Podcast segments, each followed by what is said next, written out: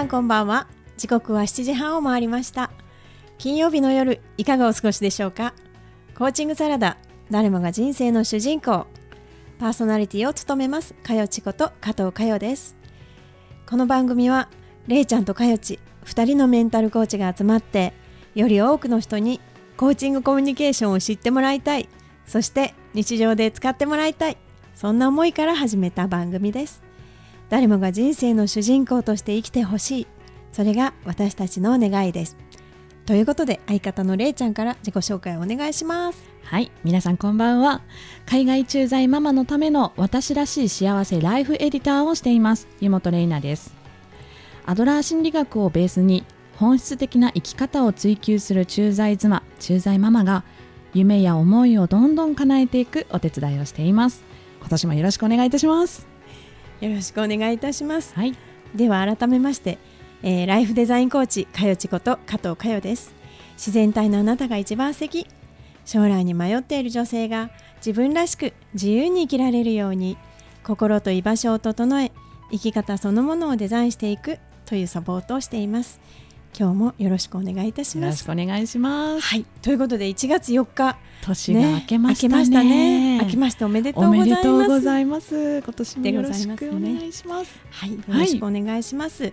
えーっとね、私事なんですけど、うん。あのー12月にね、あのーファスティングしたじゃないですか。はいはいはい。でその後にね、うん。今度はね、あの今始まるんですけど、はい。酵素玄米ダイエット。っていう。新たな。新たなダイエット方法がまた出ましたね。そうなんですよ。はい、でそれはあるあのお友達からのお誘いで、うん。雑誌の企画なんですよね。そう。なんですね。だから結構本格的にね、あうんうん。のスタジオで、あのビフォーの写真をこうなスパッツぴっちりなやつを着たりとかして、あービフォー撮ったんだ。撮りました、はいはいはい。それでまたアフターでね、うん。また撮るんですけど、うん。何の雑誌かはちょっとちょっとねあの言えません。言えませんねこれは あの見つけたら載ってましたねって言ってこっそり言ってください。ちょっと恥ずかしい。ね、でもそれそれがあるからモチベーションがちょっと上がるかなと思って、うんうんまたますます変身していきたいないと思っております。はい。ということで、えー、と第1日目の、はい。えーコーチングサラダ始めていきます。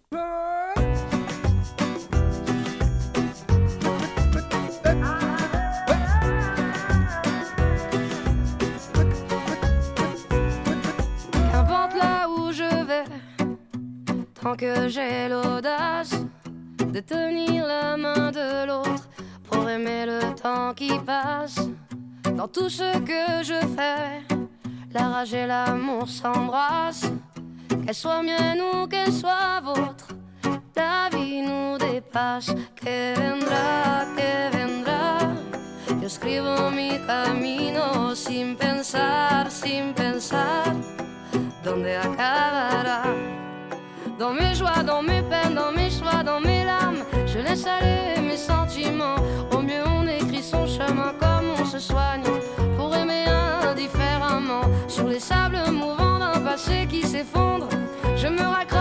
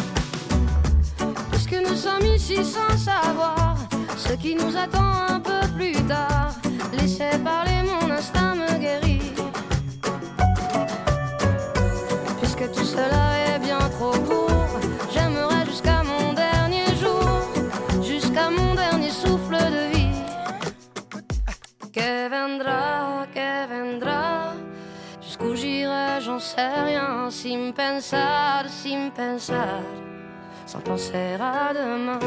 Que vendrá, que vendrá. Escribo mi camino. Si me pierdo es que ya me he encontrado y sé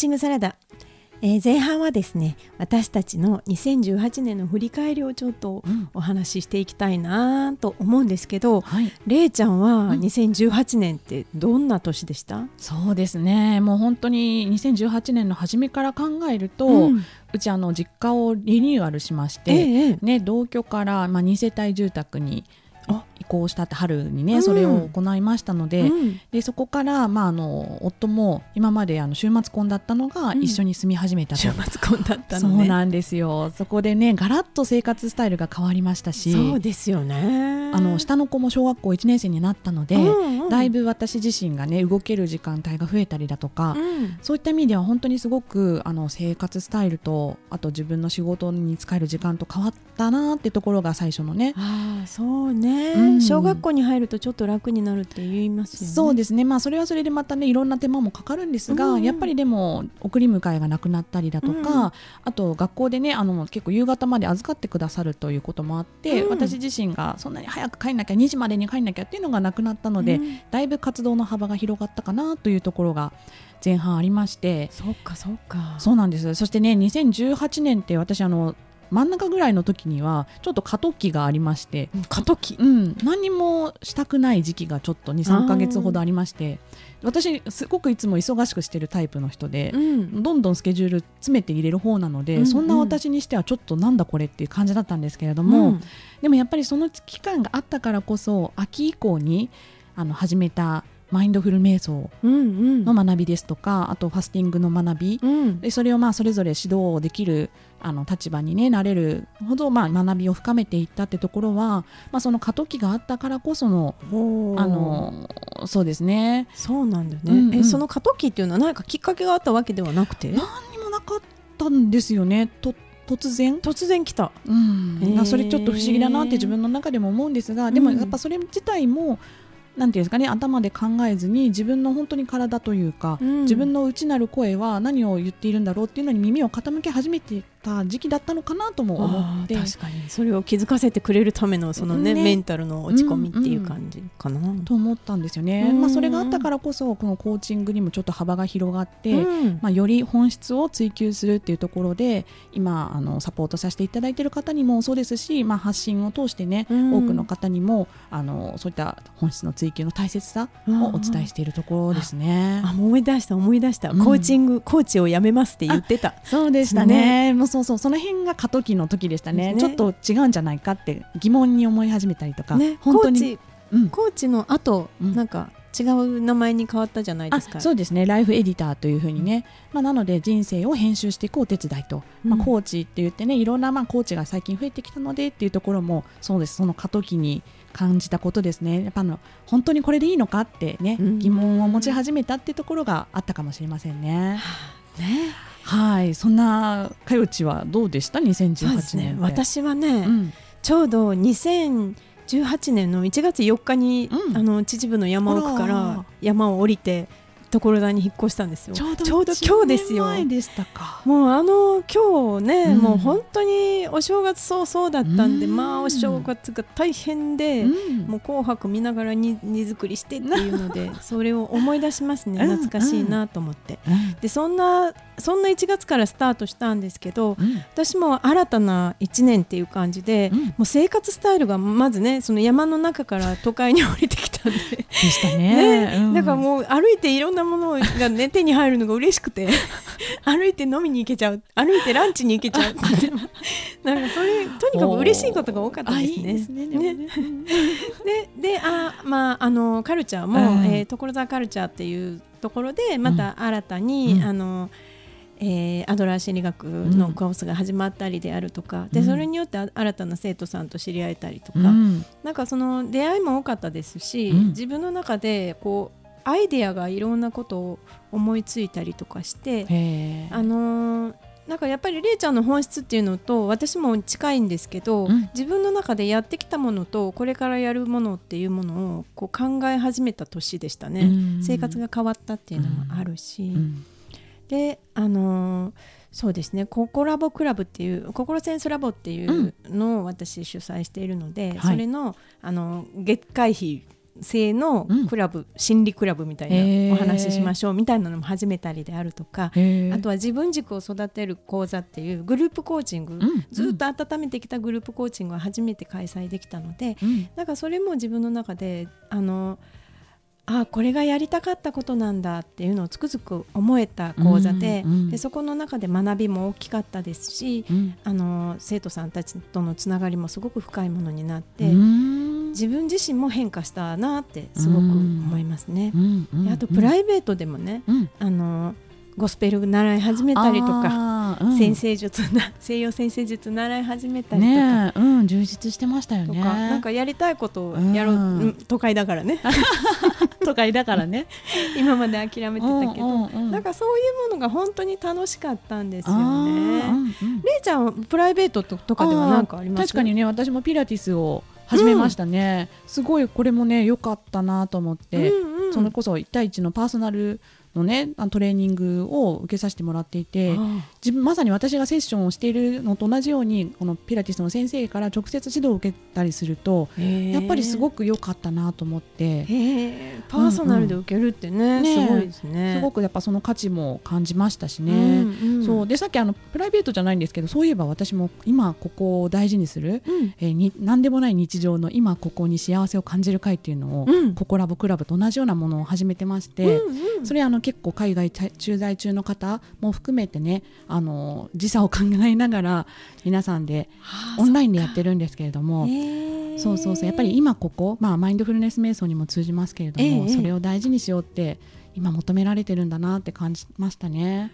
なるほどね、うんうんうん、やっぱりねなんか今年2018年って、うん、今年じゃない去年ですね。ね、うん、2018年ってあの西洋先生術的にも本質を突き詰める年なんですよ、これは全員。そうだったんだ、うん、さそり座の木星っていうところなので自分がやってきたものを本当にこれでいいのっていう出来事もたくさんあったと思うしあのそういう人間関係もね本当にこの人大大切な人みたいな事件があったりとかそういうものをあのいろいろ問いかけられる年なんですよ。そうだったんですね。じゃあもうまさに起こるべくして起こった。そうですよ。必要なことが起こっているはずなので、うん、だからあのそれを今度は2019年にねどんなふうに生かしていくかっていうのが求められているんですよね。ねそこですね。はい、はい、ということで前半はね2018年を振り返っていきましたが、えー、後半はですね、うん、今度2019年、今年からどんなふうにしたいかっていうのをまたしゃべくりたいと思います。はい、欲しいものなら揃いすぎてる時代さ。僕は食うことに困ったことなどない。狭い部屋でも済んじまえば都さんテレビにビデオステレオにギターもある。夜でも街は。鬱陶しいほどの人。石を投げれば酔っ払いに当たる。おじさんは言う。あの頃は良かったな。わかる気もするけどタイムマシンはない。雨の降る日はどこへも出たくない。だけど大切な傘がないわけじゃない。短くなるスカートはいいとしても僕の見たビートルズはテレビの中。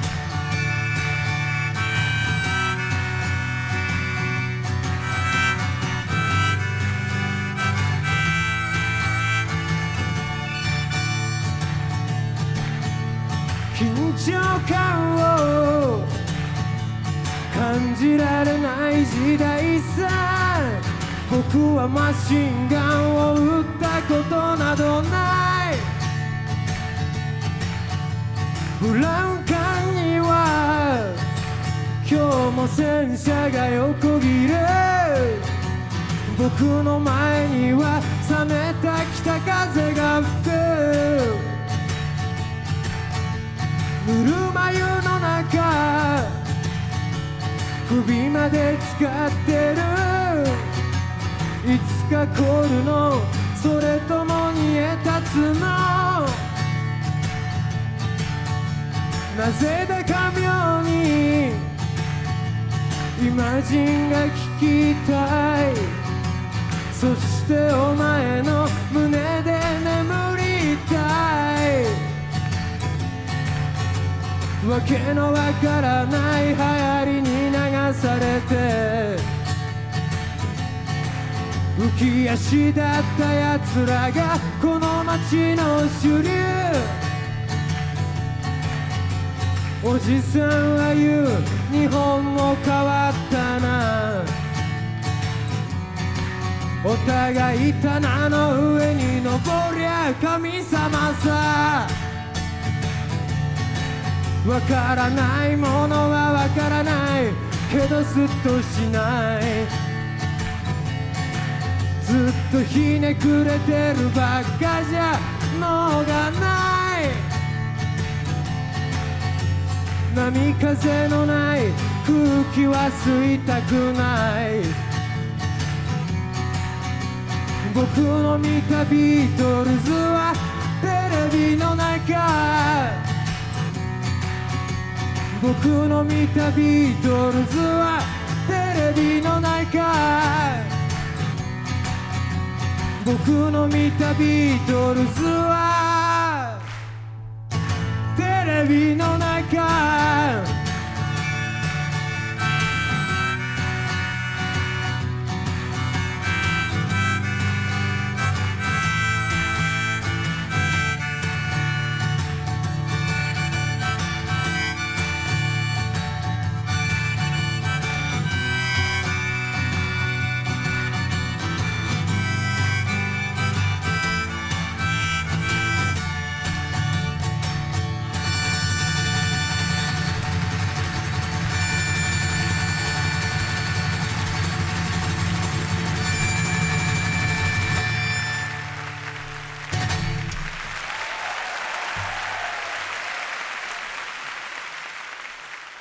ーチングサラダここからは後半です、えー前半では2018年を振り返りましたがはい。ここからはここからのことを話します。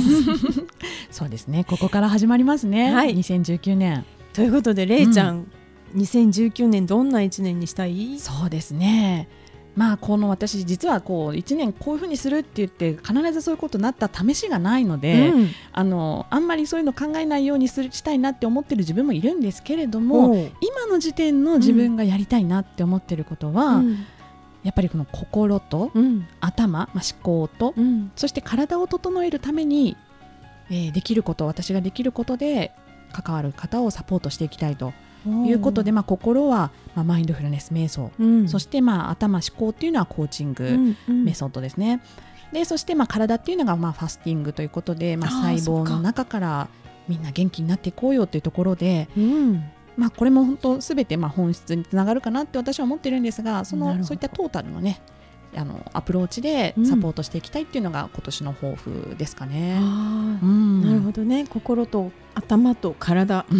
うん。ファスティングっていうのはちょっと面白いですよね。ねまあ。興味あるっていうところ人多いですもんね。そうなんですよ。やっぱりリセットとデトックスうん。はこれあのうん。定期的にやることでもう本当自分自身が変わっていく。うん。単なる減量じゃなくてやっぱ生き方も変わっていくってところにつながってるっていうのが本当これ面白いなと思っているところですね。私もそれを聞くまではうん。本当にただのダイエット、うん。と思ってたけど、うん。やっぱりあの自分で体験してみて、うん。あ本質っていうかね自分の体をデトックスするってこういうことなんだっていうのをやっぱり感じたので本当にね。そう。なんです。なんかこう一枚一枚ね余計なものを剥がしていくと本当の自分の素敵なところが出てくるっていうかそれをね体と本当心とともに思考とともに私は実感しているのでそれをお伝えしたいなというふうに思っていますね。かよちは2019年の抱負い。かがですか、2019年はね、うん。私はあのその年末にちょっとアイデアが出たあおの婚活コーチングってはいはいはい。はいいうものをあのそれをこうどんどん発信していきたいなと思うんですよね。うんうん。で、えー恋愛だとかパートナーシップとか、うん。っていうのででそれがどこに行くのかっていうと私は幸せな家族を増やしたいんですよ。いいですうねん。だから、うんあの幸せな家族っていうのは、ううんん私の中の定義ですけど、うん。あの自分らしい自分っていうか、うん。あの自由自然体の自分うん。でいられる人たち家族で本音を言い合える関係性っていうものを作っていきたいなと思って。うん。でというのはあのアドラー心理学をあの教えている時に、うん。必ず皆さん言われるのが、もっと早く習いたかったって言うんですよね。だから子育て終わってる方とかだったら、うん。子育てしてる時に聞きたかったとか、結婚した後だったら結婚する前に聞きたかったとかって、うん。やっぱりそうすると関係が変わったはずなのにって言われるんですよね。うん。だからそれはやっぱり私自身もすごく思うし、うん。でもっと早く習っていたら、うん。あの自分がこう違う人生を歩めたのかもっていうねうん。のもあるんですけどね。うん。うん。でただなんかあのアドラー的に言うとやっぱり今ここにうんっていうものがあって、今まであの培ってきたものって必ず絶対必要だなってうん。私は思えるようになるの、お思えているので、うんうん。だからその今必要な時に必要なタイミングで学びってくるんだなと思うんですよね。ありますねそれはね。だから、うん。うんまあそういう幸せな家族を増やすために、うん。私も講座とかにも精力的に活動していきたいなというのがうん。やっぱりありまして、うん。れいちゃんと同じなんだけれども私もマインドフルネスを、うん。あの広めていくっていう活動もしていきたいですし、うん。婚活コーチングの、えー、とアラフォーから始める自分ライフ塾っていうものをねやっぱりそれはあの婚活をさ相手を探す時の,、うん。あの探し方とかうん。でコミュニケーションとか男女のコミュニケーションとか、あー。なんかそういうものをあのワークを交えてグループコーチングで、うんあの広めていきたいっていうのがあるんですよね。なるほ。どもうすべては幸せな家族そうなんでを。作ることにつながっていくとそうそこが大きな大きなビジョンですね。いいですね。ねえ、じゃあれいちゃんは、うんそのなんかえっ、とライフエディターとして、はい。えっ、と今後どんな風に、うんそうどんな方に向けて？やっぱり駐在は変わらない感じなんですか？まあそうですね。とは言ってもですね、実はあの駐在も帰ってきたらっしゃる方とか、まあうん日本にいらっしゃるあの駐在じゃない方とかも結構興味を持たれていらっしゃる方も多いので、えええまあもちろん駐在妻をサポートしたいことは変わらないんですが、うんちょっとそこにはこだわらずに、もうやっぱりその生き方本質的な生き方をしていきたいっていう方には、うんもうどんどんあの関わっていきたいなとは思ってますね。いいですねいいですね。うんうんそうですね。うんじゃああのえっ、とプライベートはどんな感じですか？プライベートですか。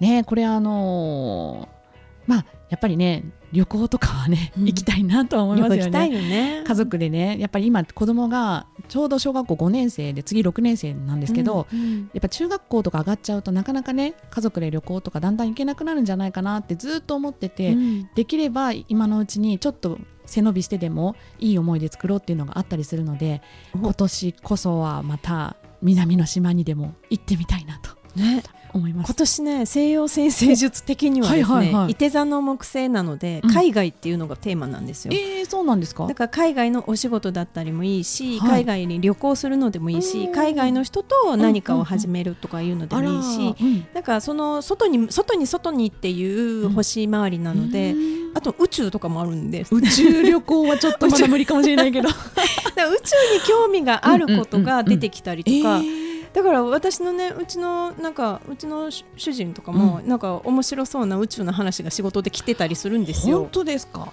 だからねあこれやっぱりすごいよね。だから私もあの西洋占星術興味が出てきて、はいはい年末ぐらいから本当に習い始めたので、うんうんだからやっぱ宇宙なんだなみたいなのもあるのでそうか。皆さんもねあのラジオの前の皆さんもうん。海外と宇宙っていうのを、えー。これちょっと自分の中で入れて、うん。あそれならやってみても面白いかもうんみたいなのでちょっと始めるといい感じに流れに乗るかもわからないですね。面白いですね。ねえかよちはどうですか？2020年あ2019年ですね、はい。プライベートではなんかどんプライベートはね、うん。やっぱり私も海外旅行には行きたいなと思うんですよね。それとプライベートはねやっぱりえっとそうだな。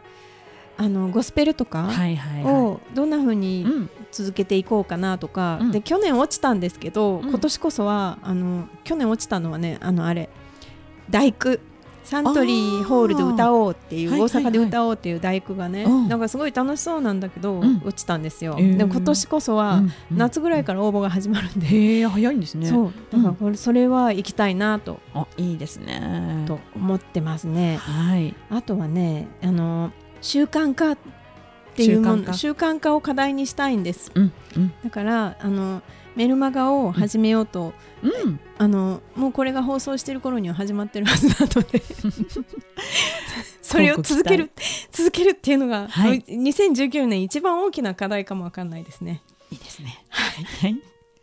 はい。そんな感じで私たちの2019年を、うん。あの語ってきましたが、はい。私たちの番組では、えー週に一つ、えーおすすめ情報をお届けしていますが今年初のおすすめ情報。はい今週今年初のおすすめは何ですか？はい。であの西洋先生術の話をいろいろ言ったんですけども、はい。ぜひあの自分の月星座っていうものを調べていただきたいなと思うんですよ。月星座。であの大体占いのあ星占いとかの雑誌の最後に出てる星占いって、うんうんうんあれは太陽星座と呼ばれているもので自分の太陽の位置を自分のどこにあるのかなっていう星座のどこかなっていうのがあれは太陽星座なんですけど、うん。月星座っていうのが自分の本質を知るにはすごくあのいいんですよね。うん。太陽星座はどちらかというと健在意識と言われていて、うん。月星座が潜在意識と言われているので、うん。あのそれが2つ違う星座がある方とかはやっぱりその月星座の方が自分の本質だったりするので。そうなんだなんかねぜひそれを見て、あうん。自分ってこういうところがあるんだって受け入れてでそれであのいろんなこう生活に役に立つ部分を自分の中で取り入れていくといいかなと思うんですよ、自己需要です。いいですね。ぜひ調べてみてください。はい。わかりました。はいはい、ではここでお知らせなんですけれども、えー今月、えー今年初めてのですねコーチングお茶会は、うん。ぜひね1月ですので初詣に皆さんと一緒に行きたいなと思っております。ですね。はい、1月15日ですね、えー明治神宮にて、えー10時から12時今年1年のねドリームキックオフをかよちとれいちゃん2人でね、あのお迎えして皆さんと一緒にやっていきたいなと思いますので。ね。みんなはでい今年を語りましょう、ね、ぜひぜひいらしてください。えー加藤佳代で検索するか、はい。えー湯本レイナ .com で、えー調べていただければ詳細を知っていただくことができると思います。はい。お待ちしておりおます。待ちしております。ということで、はい。えー今日初のコーチングサラダいかがでしたか？そうですね、まあ、私たちよくやるんですがこの振り返り、うん。すごく大事だなと思っていて、うん。でだからこそこの2019年をどうしていくかっていうのに新たな決意がね持ててよかったんじゃないかなと思います。そうですよね、うん。あの輝かしい年にしたいですね。はい。皆さんと一緒に2019年も素敵な年にしていきたいと思います。はい。ということで1月4日初のコーチングサラダはこの辺りで。パーソナリティはかよちとれいちゃんでした。それでは皆様また来週良い週末を。